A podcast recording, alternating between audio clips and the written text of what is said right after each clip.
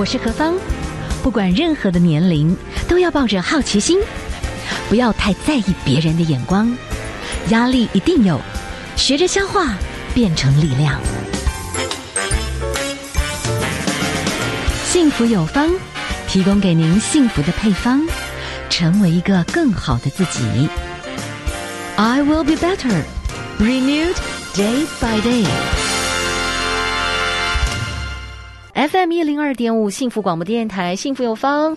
好，今天呢，我们的幸福配方，我们请到老师哈来跟我们谈一谈。其实我们每一个人哦，在到一定的年龄，生离死别这些的很大的撞击，一定会有不同角度的迎面而来。有的时候是家长。我们的长辈一定会面临生命的下一个阶段，有些时候可能是我们自己，有些时候可能是我们的至亲，这都有可能。好，碰到疾病的时候，亲人啦、自己啦，都会碰到很大的震撼哈。怎么样陪伴自己，勇敢的走过去，然后怎么样陪伴家人，也让自己能够有力量，大家一起面对。好，我们今天就来谈一谈，陪你走过疾病四季。好，我们访问到的是陈怡竹老师，老师您好。大家好，各位听众朋友好，何芳姐好，是是好。其实呢，在病人生病的时候，会有很多很多很不容易的阶段哦。有些时候病况会陷入焦灼，其实这个时候家人也很苦。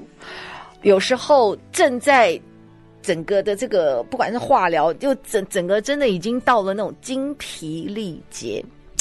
就好像我之前我们看到的一个知名的艺人，他的女儿，哈，于大哥的女儿，我相信就是那个，就是一直在 fighting，可是其实就是很辛苦啦。就是在焦灼这个过程当中，有给什么建议吗？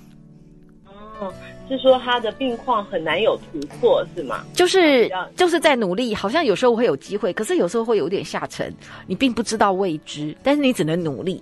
可是努力，它里面又有很多不能。讲出来的彷徨，我觉得听起来就是他有比较大的不安，嗯，对不对？害怕失去这个心爱的宝贝，这样子，嗯、心爱的家人。其实，其实我觉得听起来有两个部分，一个就是，嗯、呃，面对这个疾病的焦灼，不管是病人本身或者是家属，其实他的未来是很彷徨，嗯，他不太确定怎么样，所以就是有一点。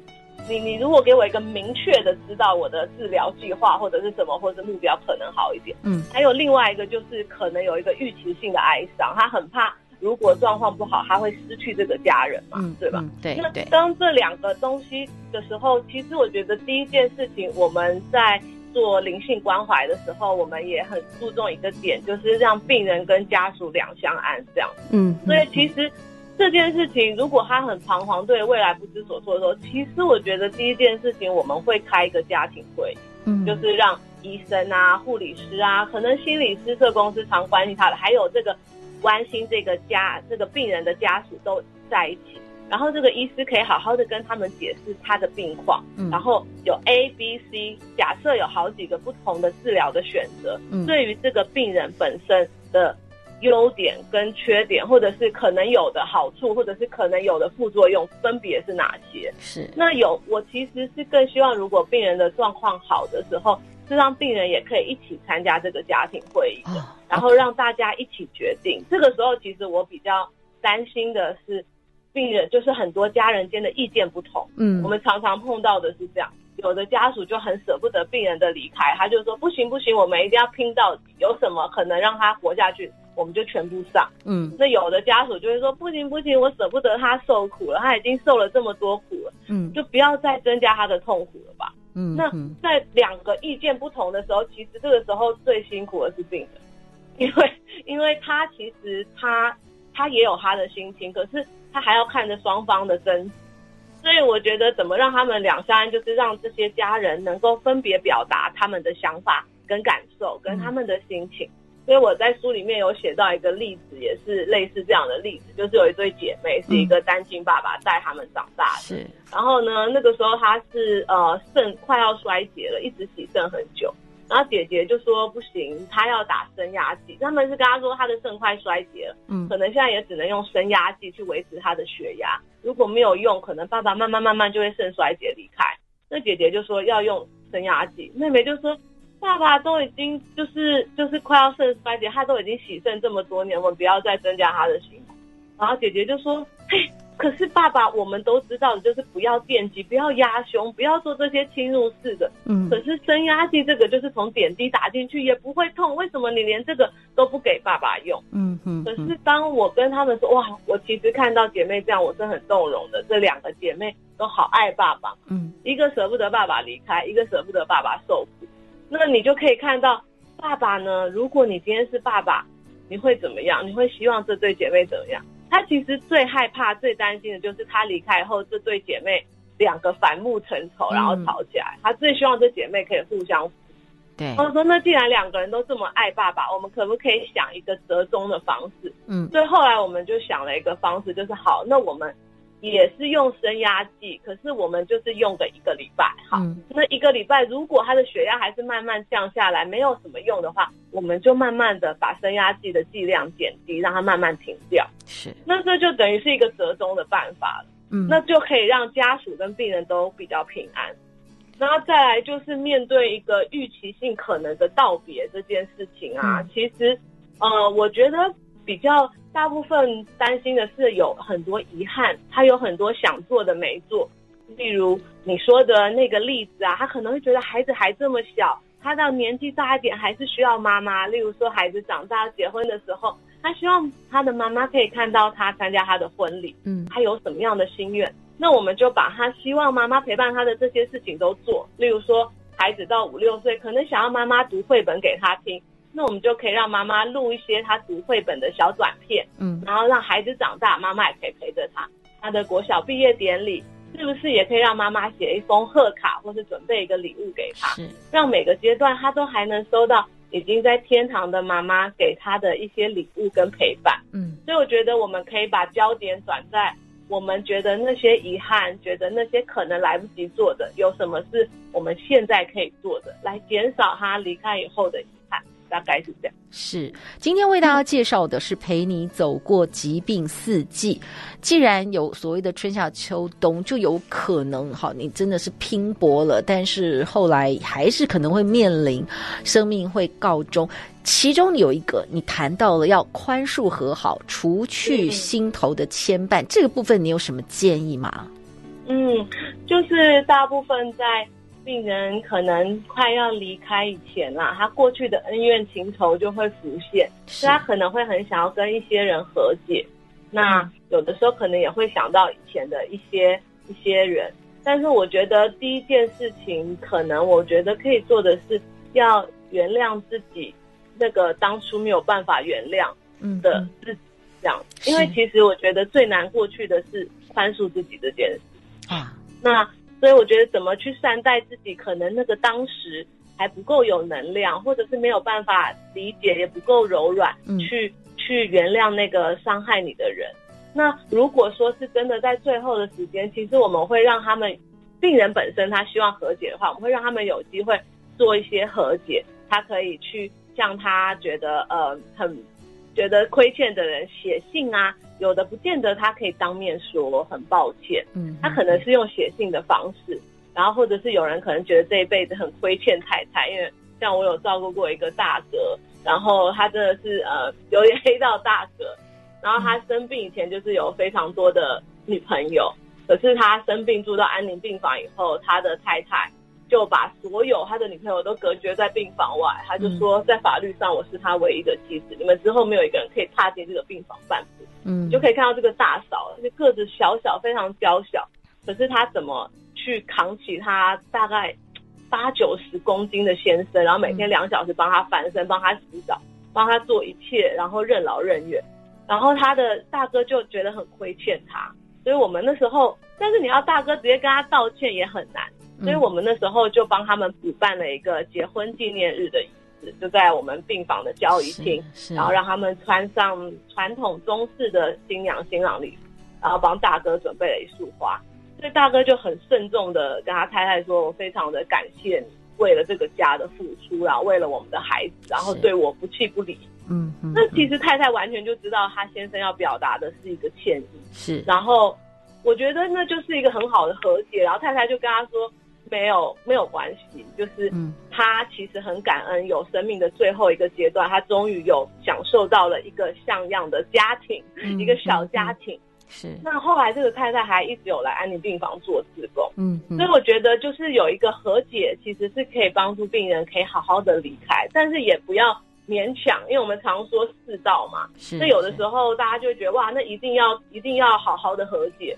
那有的时候像是那个太太好不容易在 孩子大学毕业以后，然后跟先生离婚了，然后呢，他们就想说啊，怎么办？她的前夫一直很想要来看她，想要来病房跟她和解，可是这个病人就说，哦，我好不容易可以摆脱他了，可不可以 让我安安静静、平平顺顺的走完我的人生？嗯，所以我觉得有的时候也要尊重病人的意愿，嗯，就是不能太勉强他们，一定要每一段关系都和解，怎么样是让病人舒适的？那当然，家属也有他的心情嘛。像他前夫很想要跟他和解，嗯，那我们就跟他说：那你要不要用写卡片、写信的方式，或者是你可以留言？那我们会让太太听到。但是至于，他愿不愿意答复你或者是什么？那是太太，我们要尊重他的。嗯嗯嗯。好，我们今天好访问到陈怡如老师，我们先休息一下，我们待会儿呢再来谈一谈哈，就是生命的最后一个阶段哈，我们可能家人啦，还有这个自己啦，怎么面对这个生命这件事情？好，我们休息一下，待会儿回来。Transformation，转变你的眼光。Transformation，转变你的态度。Transformation，转变你的电台。FM 一零二点五，TR Radio 幸福电台。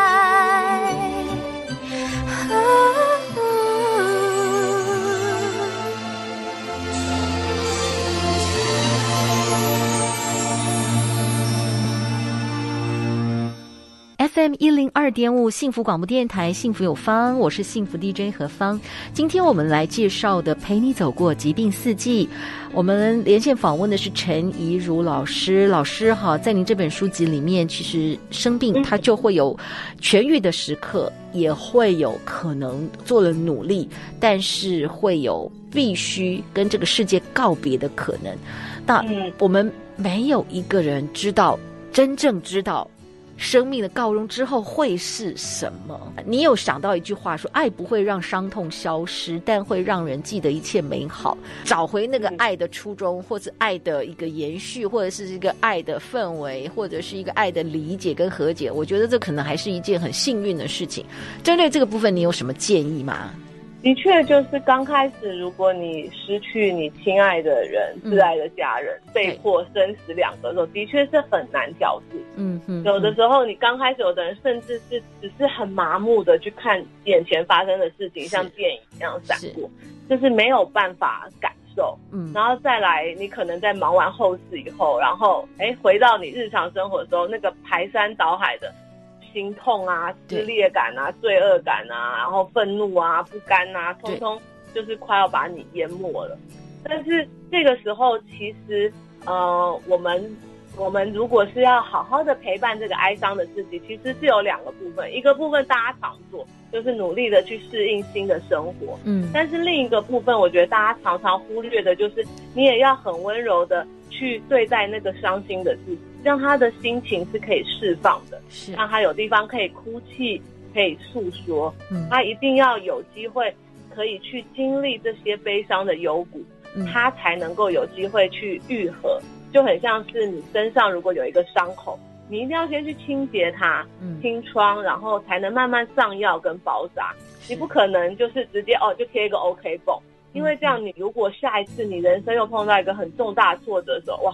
这伤口很快就会大破开，然后就发现其实里面已经化脓了，嗯，而且更严重。是，所以其实我觉得第一件事情就是你要可能先给你自己一点时间，你不要勉强他回到以前的样子。很多时候他都会很惊慌，说怎么办？我失去了本来乐观开朗的我，现在的我变成就是人群恐惧症，变成社恐，然后我一直就流眼泪，然后我我我好像一辈子没流的眼泪都在这时候流了。可能你要慢慢慢慢的去。去给他一点时间，然后你知道你的哭泣、你的愤怒、你的悲伤这些心情，只要你让它流出来，嗯，慢慢慢慢你就可以会有比较多的时候，不再回忆到的都是他最后生病啊，他离开的时候那个撕心裂肺的片段。嗯，你会开始会回忆起过去一些你们拥有的美好的回忆。是，然后你会开始想到，哦，我离开了这个家人，他希望我怎么样的生活？他一直都跟我说啊，你是最美丽的，我希望你可以快乐。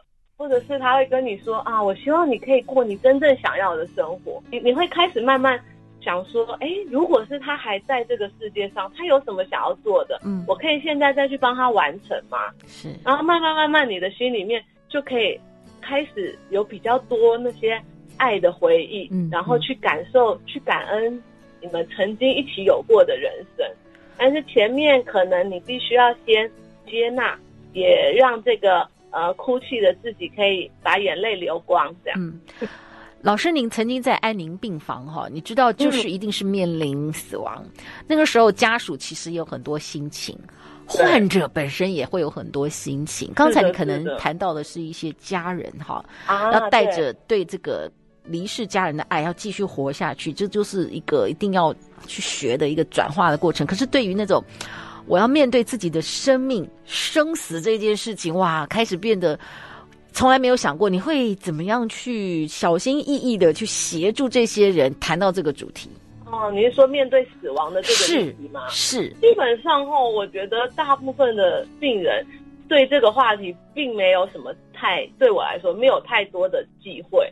除非有一些长辈，哦嗯、他其实比较有机会，因为这些就是病人每天担心跟害怕，就是哇，我隔壁床呢已经走了三个，下一个轮到我怎么办？嗯、我是不是什么时候会走？我走的时候是什么样子？嗯，所以我大部分就会，我我就跟他说，哇，几乎每个人都会怕死。那对你来说，面对死亡，就是离开这个世界这件事情，嗯，你最害怕的是什么？因为他们就会愣住了，因为大部分你觉得怕死怕死这件事情。听起来就是一个罗生门嘛，每个人都怕死，嗯、我没有办法让我不怕。嗯、可是当你问他最怕是什么，就会发现每个人不一样。嗯，有的人他没有什么宗教信仰，也不相信有神，他就会觉得我很不甘心啊，我觉得我这一辈子做了什么一堆事情，可是我死了后好像我就从这个世界消失了，没有人会记得我。嗯，那你就知道这个人需要的是被记得。嗯，那你要给他的只是让他知道有很多人会记得他，嗯，之后也会想念他，他的人生对别人是留下痕迹的。那我有照顾过一个单身的女性，三十几岁，嗯，她就是这样，她在网络上写很多文章，她离病的经过，然后也也也去很多学校做宣讲，教导他们怎么样面对生命的疾病跟死亡。所以你就从她的粉丝跟部落格就看得到她生命的影响力。嗯，那也有人只是怕走的时候很痛，或者是有人想说，我这一辈子，哎，虽然不是什么坏人。可是也不是完全没有做过什么一点点不好的事，那我会不会下地狱啊？嗯，那其实像这种，就可以跟他讨论。那你认识的神，你相信的那一位老天爷是什么样？是一个超严格的，你人生的试卷一百分，你只要错一题九十九分就要把你丢下地狱的人吗？还是是一个很慈悲的，然后很很开放的，然后很有爱的，不是那么斤斤计较的神？那他就是，你可以一个一个就可以去分别。那有的人只是觉得说，我不甘心这个时候走，嗯、我还担心我的小孩怎么办？那你就可以帮他去处理他的小孩后续怎么办？嗯，我们也有碰过年轻的妈妈，她小孩其实才几个月大，可是她就跟她的妹妹说，哎，你也有两个小孩，跟我的小孩差不多大，才差两三岁，以后你可不可以就收我的女儿做你的干女儿？以后。你周末啊，或者是什么，你要带他们去公园玩，就带他一起去，让他有兄弟姐妹。因为我知道这个女儿可能没有办法有兄弟姐妹，然后就跟他的爸爸妈妈说：“哎，我先生以后要一个人顾这么小的小孩，可能有困难。那平常日可不可以请阿公阿妈、外公外婆多帮忙？就他们是可以去处理的。所以你其实我大部分会直接跟他们谈的。他面对死亡最害怕的是什么？但至终有一天，肉体是确实是会消失，但精神永存了。分离的过程当中，会接受生活、生命里面的很多的，有时候是悲伤的，有时候你会呜咽的啊，有些时候你会叹息。可是。有一天你会慢慢慢慢的就止住这些的伤悲，慢慢慢慢的就找到一个新的走下去的力量了。看到很多这种生过重病的朋友，他们走过疾病的四季，他们会不会跟您讨论谈到幸福这件事情？有没有经过疾病之后对幸福的感觉不一样？其实我很有趣诶，就是我之前有出了一套卡，叫做幸福导航卡。是是是，我觉得他们可能不会直接说。幸福是什么？可是他们会更加的在生命中一些小小的地方感受到那个小确幸。嗯，像是今天他们可以跟我说：“哎，你有没有去看我们的那个阳光走廊的那一朵花开了？它开的很漂亮，平常的人看不到的。嗯，但是他们可以享受那个花开的幸福。所以我其实有的时候觉得，哇，他们比我们更珍惜这一切。然后他就会说：“哎，你有没有看到今天来病房的这个治疗犬？哇，抱着它摸着它的时候。”觉得好温暖，然后它好温驯，嗯、好幸福。你看旁边的护理师忙得要命，一直走来走去，嗯，没有人因为这一次治疗犬感受到幸福，但是这个病人的脸上就露出了那个真诚的微笑，嗯嗯。所以我觉得他们更教会我怎么在那个当下去感受。生命的幸福跟美好吧，是是。好，我们今天非常谢谢陈怡如老师哦，您的这个作品《陪你走过疾病四季》，我们本来是一个器皿，倒空了之后，我们可以成为一个什么样的新的？嗯、这也是在你书里面鼓励大家有这样的思考哈。它它是一个新的 renew 的可能性。好，非常谢谢我们的陈怡如老师，谢谢你，谢谢，好，谢谢大家。